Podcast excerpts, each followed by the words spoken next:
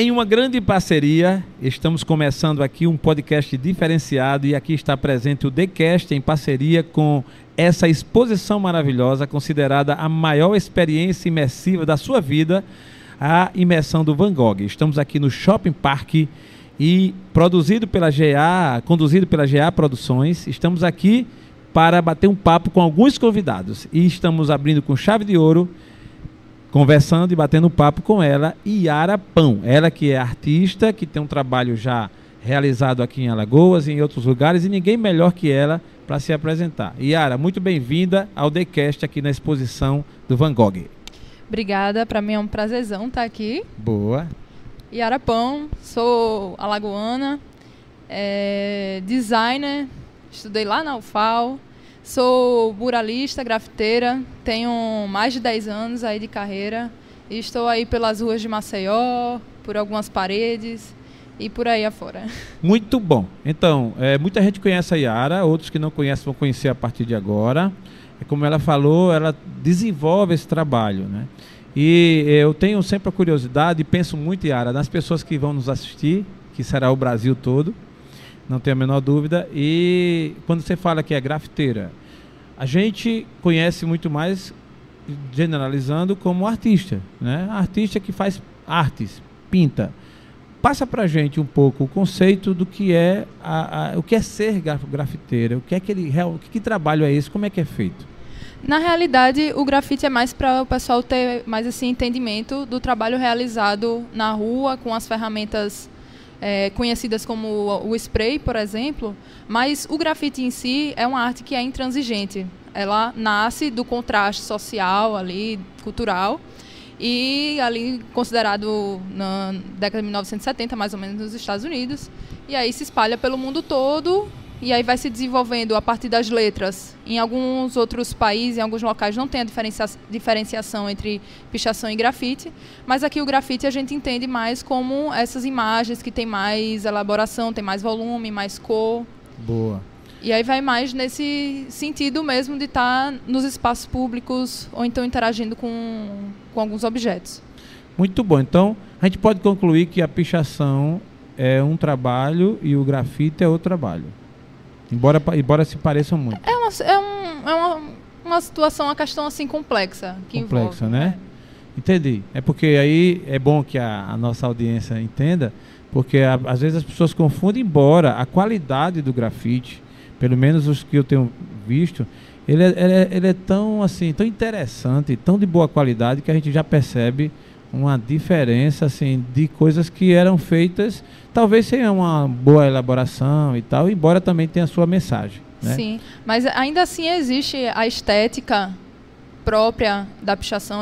Existe um público muito grande de pessoas que visitam, por exemplo, São Paulo, que é uma das maiores galerias e que é considerado arte, né? Que é justamente isso que a gente vai conversar Boa. aqui. Isso, maravilha. Então, esse podcast será intitulado como a importância cultural da arte, né? Cultura tem uma abrangência muito maior dentro dessa sistemática, dentro do ecossistema cultura está a arte. E aí vem a pergunta, é, Yara, na sua visão, qual a importância cultural da, na, da arte na cultura? Olha, uma coisa está muito ligada à outra. Acho Perfeito. que primeiro a gente pode falar resumidamente o que é arte e aí a gente vai fazer algumas considerações sobre a cultura e essas associações. Muito pode bom. Ser? Pode, por favor. A primeira pergunta, que é o que a gente já está debatendo aqui, é justamente isso, né? O que, que é arte?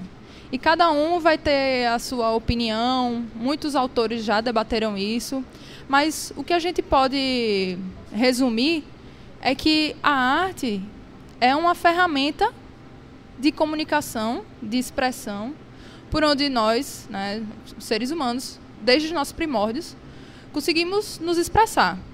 E aí cada época, cada civilização, em cada tempo vão ter as suas características. Dentro dessa ferramenta, que é a arte, nós teremos as linguagens. E as linguagens podem ser as artes visuais, que é onde eu me afirmo mais, Sim. que é, é, por exemplo, o grafite, o muralismo, a pintura, a escultura, a tapeçaria, por exemplo. E temos também a música, que está aí todos os locais que a gente vai. Muito obrigado. Sim. Estamos em contato com a música, a dança. Temos, por exemplo, os nossos folguedos natalinos, o Guerreiro Alagoano, o Coco de Roda. Temos as artes cênicas com o circo, por exemplo, as performances do teatro de rua. E também as artes híbridas que vão misturar hum. essas expressões. Como, por exemplo, o cinema, que a gente vê essa mescla do... É, da interpretação, das artes cênicas, da performance com a arte visual, por exemplo, e a música. Essas artes é, temporais, no caso, os foguedos, que acontecem é, em períodos diferentes, você utiliza, você as utiliza para também reproduzir, é, fazer as pinturas, já que a pintura geralmente é um reflexo do que de sentimentos ou de outras artes. Como é que você fazia essa associação entre as artes, como a dança, e a arte pintura? Com certeza. Particularmente faz parte do meu processo criativo, porque, como eu falei inicialmente, eu sou alagoana, então grande parte do meu repertório é, foi construído aqui, realmente, das minhas vivências, dos passeios pela cidade, das vivências, das influências locais. Então, o, o guerreiro, por exemplo, é, eu consigo me inspirar bastante nele, assim como o filé também, Sim. que é essa. Boa. Que é essa, essa arte, arte né? aqui que eu estou utilizando aqui.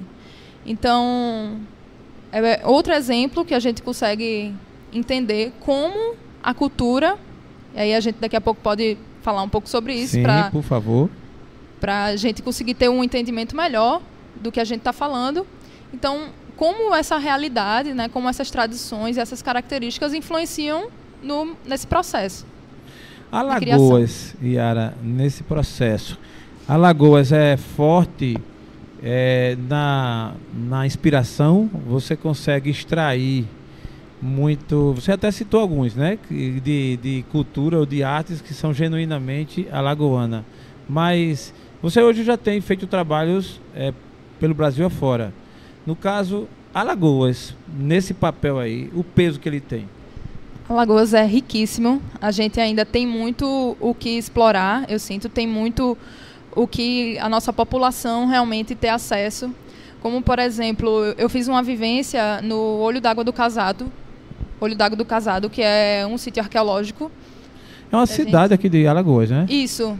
É um, é um município no interior do sertão. E lá nós temos pinturas de mais de 10 mil anos. Caramba. Então, são intervenções rupestres mesmo. Isso serve bastante de inspiração para um artista como você. Com certeza. Eu fiz uma, um painel, inclusive, eu, quando eu fui para lá, quando surgiu a oportunidade, na verdade, eu tive acesso a esse local a um livro. Tá. Você vê, né? Eu, então, quando eu encontrei aquele livro, eu não, não, lembro se eu ganhei de presente.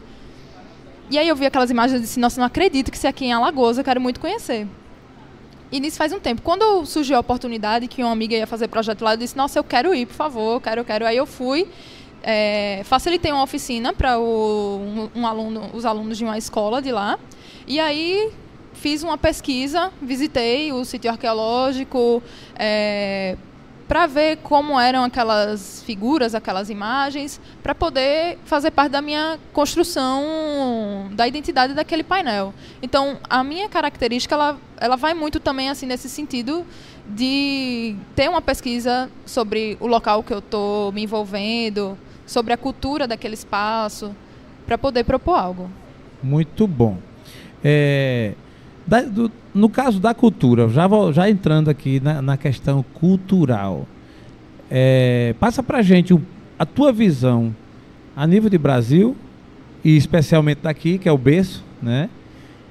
cresce, fortalece esse sentimento cultural da arte, porque a gente que está um pouco de fora, às vezes acha assim, pô, precisava ser valorizado mais, a gente podia valorizar mais, investir mais. E aí, obviamente, às vezes é só um achismo. Né? Então, você que está com a mão na massa, né? você que realmente está no dia a dia, que se propõe, cultura para você, o que é e qual o peso dela nesse trabalho que você tem feito? Tá. Ó, a cultura se a gente for buscar no dicionário, ela vai dar vários significados ali. Então, a gente pode ver a cultura em relação a à natureza, por exemplo, ao cultivo, ao cultivo de alguma célula no laboratório, ou então em relação às tradições e os costumes de determinado povo ou pessoa. Não existe isso da gente dizer que determinada pessoa ou grupo social não tem cultura, porque a gente já nasce com ela, porque a cultura ela tem relação com as nossas com os nossos costumes. Então, desde que a gente é um bebê, né, criança, a gente tá ali no nosso é, núcleo familiar, a gente já começa a ter os nossos primeiros contatos com a língua, com os alimentos, a forma de se comportar. E eu até é, reli, né, revisitei um, um livrinho bem curtinho chamado Cultura, certo. do Laraia. E até é, eu achei bem interessante que ele, nesse livro, ele traz vários autores e várias considerações sobre é, o que é a cultura. Aí vai falar isso em relação às origens, certo. questiona a, quando foi que a origem, quando foi que surgiu a cultura, quando foi que a gente passou a ter entendimento do que é isso. É e... É interessante porque a gente, na, na, no quesito da cultura, a gente tem uma abrangência de citar ela em vários momentos. Inclusive, assim, cultura familiar, cultura religiosa, não é assim? Exatamente. É, é, uma coisa bem abrangente. Ultimamente a gente fala muito sobre a cultura empresarial, né, dos negócios. É, na verdade, termina formando um conjunto de valores Isso. que, é, dependendo de cada núcleo, vai se formando. E aí traz isso pra, para dentro, no caso da arte, né? que é onde eu penso que é uma demonstração do que você tem de cultura. Exato. É como se a gente andasse com uma bagzinha, uma mochila. Certo. E aí em cada local que a gente vai, ou pessoa que a gente conhece, livro que a gente lê, música que a gente ouve, uma exposição, a gente vai absorvendo isso pra gente. E aí isso vai criando a nossa carga cultural. Então, existem várias formas de cultura. Existe a cultura de massa, por exemplo, que ela é mais relacionada à comercialização, a cultura popular e a cultura erudita, por exemplo, que Boa. pode se mesclar, não desvalorizando o que é popular, mas no sentido de, de estar mais acessível e mais próximo à nossa realidade, ao nosso dia a dia. Muito bom. Yara, é, na tua jornada né, de inspiração, você com certeza consultou, leu muitas obras, algumas delas que você se inspirou. Aqui hoje estamos aqui, no caso Van Gogh, né? Que eu, eu tive a oportunidade de conhecer melhor, lógico, quem é no Brasil, quem é no mundo que não viu, ouviu falar, pelo menos, em Van Gogh. Mas ver de perto, é, inclusive aqui nessa imersão, passeando dentro dos, dos lugares ali, né, toda a história dele, cada, cada parada com a sua história eu queria que você só me comentasse um pouco essa, o que ele tem representado, o que ele representou no início, ou durante esse seu trabalho e tudo mais. Deixa eu ver o que eu vou falar. Do Van Gogh. Olha, eu eu fiquei muito impressionada. É uma coisa que me impressiona na história dele. Eu acho que foi um, o, a quantidade de, de obras que ele produziu. Incrível. Foram mais de duas mil durante a vida. Incrível. Então, em um ano, parece que foram 200 obras, 100 ou 200 obras, algo assim. E o que eu achei interessante, em pouco tempo, porque na verdade, assim, ele teve. viveu até os 37 anos. E segundo a informação, segundo relatos, ele durante, em vida só vendeu uma obra. 11 anos depois de falecido, foi que teve a primeira exposição. Não deixa de ser uma história com grande peso, não é isso, Yara? Isso, muito peso. E assim, influenciou, né? Porque é, ele fez parte do movimento do pós-impressionismo. E aí eu acho isso muito legal, esse salto que, a, esse salto que aconteceu do impressionismo ao pós-impressionismo, é que teve essa leitura da questão das cores, da vivência da, dos ambientes, a percepção da luz e da cor no espaço para poder representar, mas ele veio com algo a mais também. O, grupo do, dos, dos pós-impressionistas já colocaram a carga emocional deles. Então, já veio com um, essa questão do eu. E algo que eu me identifico muito também é essa curiosidade, assim, de, de experimentar. Né? Tem um traço muito específico dele, mas as inspirações a gente vê que ele é, é muito do cotidiano. Né? Eu tive a oportunidade de agora estar no, em São Paulo ver o, o Escolar, uma, uma obra dele e aí conseguir ver de perto a textura, sabe? Aquela coisa de, de ter aquele volume da tinta é, é, magistral, assim. Parece que a gente consegue sentir a, a energia que foi imposta ali naquela obra.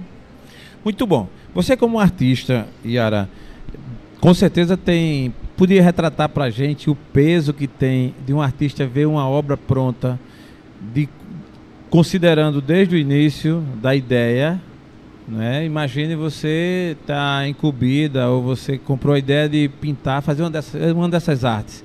E aí, desde o, momento zero, né? até ela pronta e você contemplar. Passa pra gente assim, tenta passar pra gente um pouco de que sensação é essa, já que essa sim você tem vivenciado. Rapaz, eu não sei se eu consigo lhe descrever não em palavras. É uma sensação muito é em, é em êxtase, assim. Para mim não tem sensação melhor do que a conclusão de, um, de uma obra, de um projeto, a entrega. Mas não só a entrega, para mim eu sou muito apaixonada pelo processo. Então, como o meu trabalho ele acontece muito em, em obras públicas grandes, acaba que muitos desses trabalhos eu passo uma semana, 15 dias, um mês. Então, não é só a entrega, é todo esse processo, as pessoas que participam, já que é no meio público, as pessoas que passam. Eu fiz recentemente um projeto em Porto Calvo.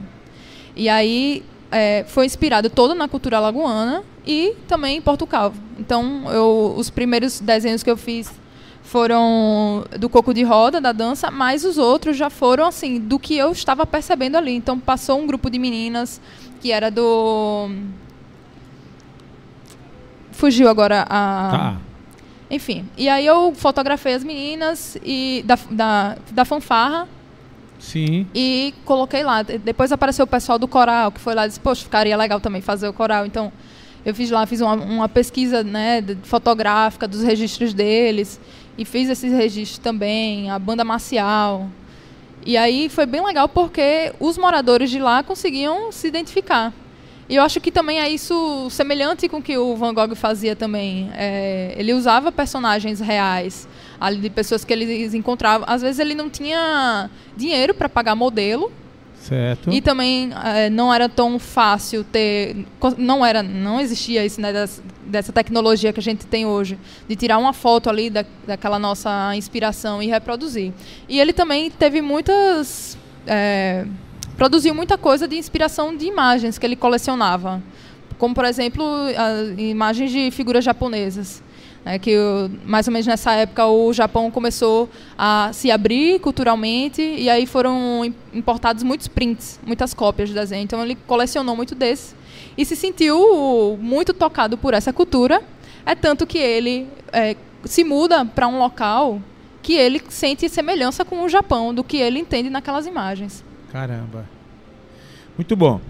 Yara, estou muito feliz com sua presença aqui. Estamos apresentando o TheCast com parceria com essa imersão, a maior experiência imersiva da sua vida aqui no Parque Shopping.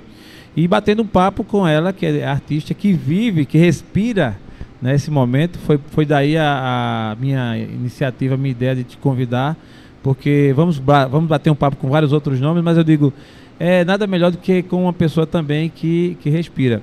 É, Yara, na tua trajetória até o momento, você tem tudo que você vem fazendo dá mais velocidade à inspiração, ou seja, você hoje se inspira mais rápido do que quando começou, pelo fato de você já ter ou cada momento é um momento novo, é tipo um filho que ele é único. Me, me, me passa um pouco dessa, dessa ideia sobre é, você realmente projetando você pensando no próximo passo, imagina, você terminou uma obra agora, né, uma arte, você tá, você já está pensando no, na, na, na, próxima. Como é que funciona na, na mente de um artista?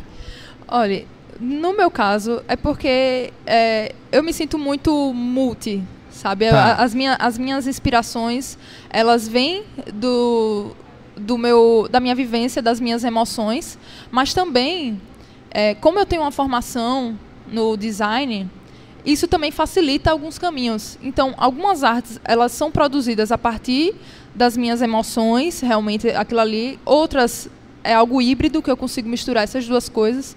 E outras eu também consigo ser bem objetiva. Então, Boa. por exemplo, se, eu, se você me convidar para pintar no TheCast, Sim. oh, que coincidência que maravilhosa. coincidência. Sim. Então, eu vou entender ali, vou expressar com o meu sentimento, mas eu também vou querer, já que é no seu espaço, Sim. ter uma certa relação com o que, o que as pessoas vão visitar ou você vai se deparar ali, sabe? Então, Boa. eu gosto de criar uma atmosfera. Muito bom.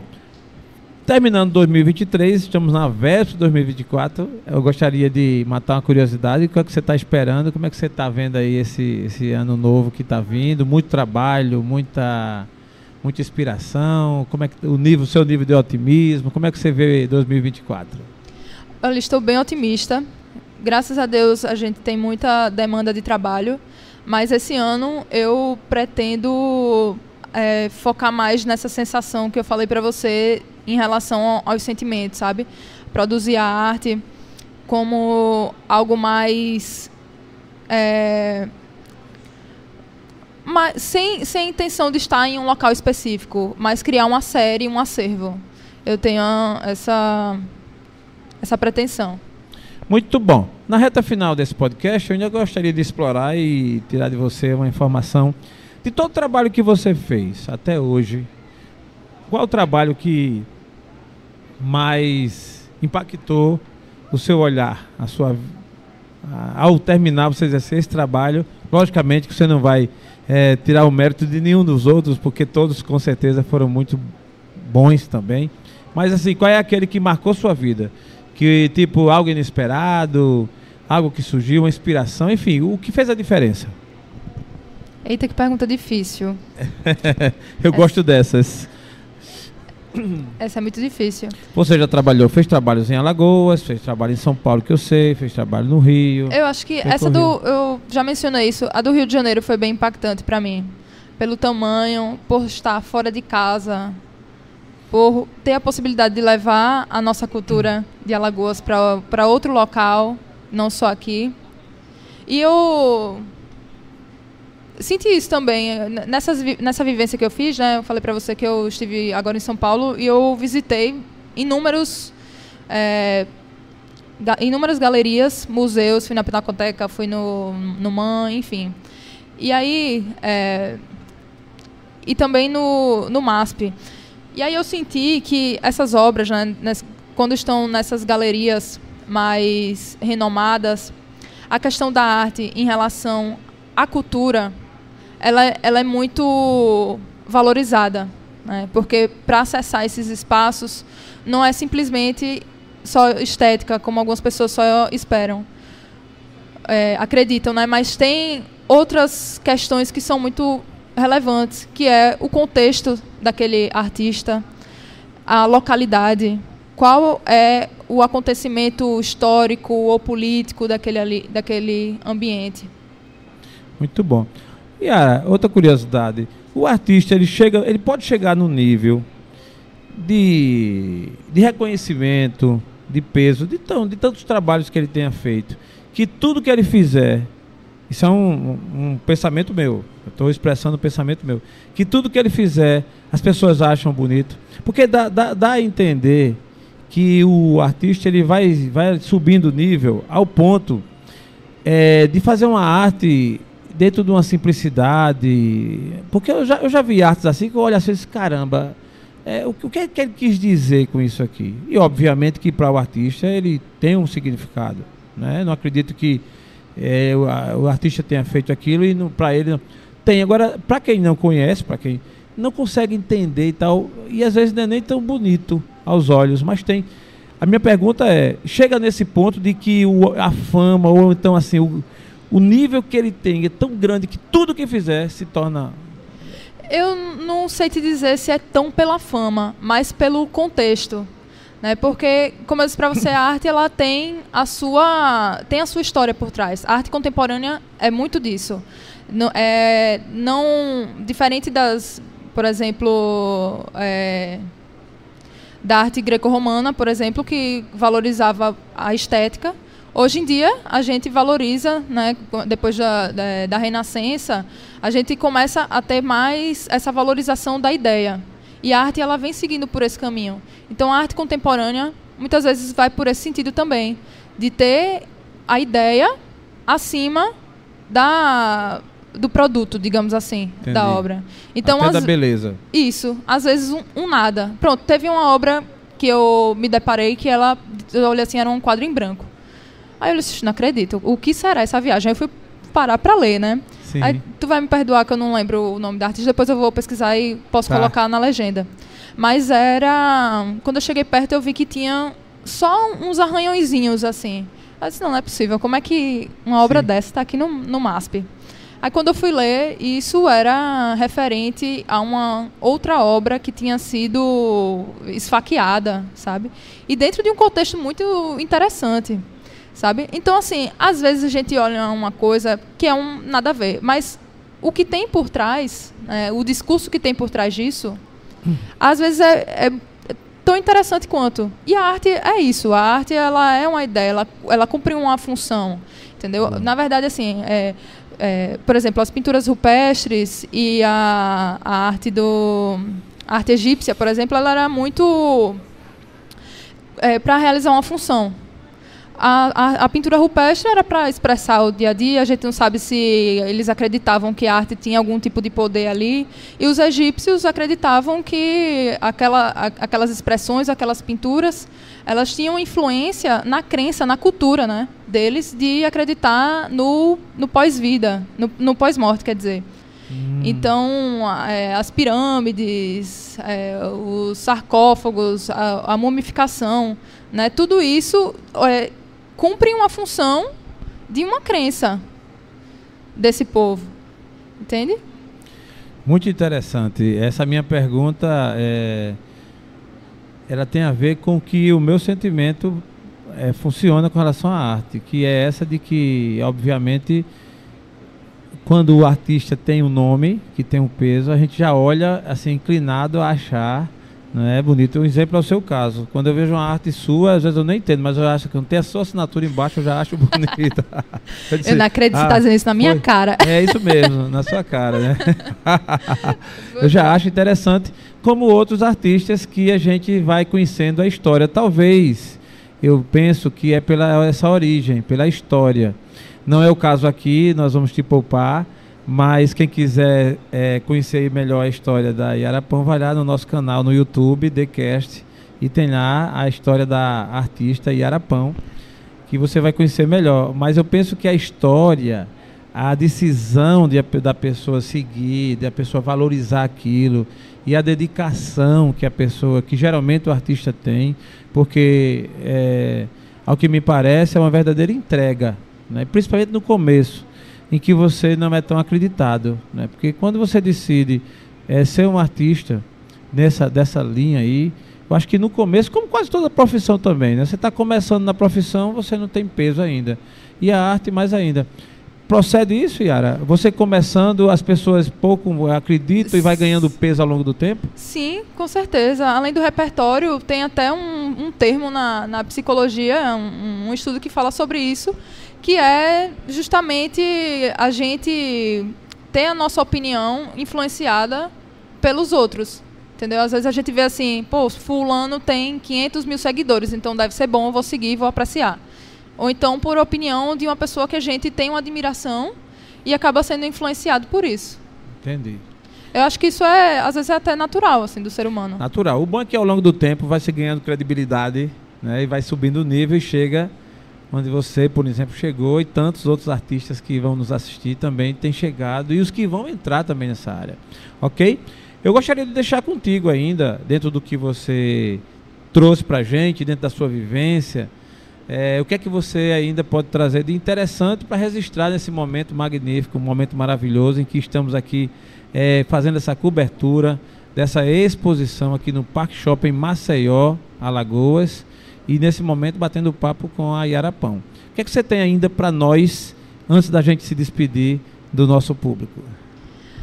Ah, eu acho que é enfatizar essa, esse gosto da curiosidade.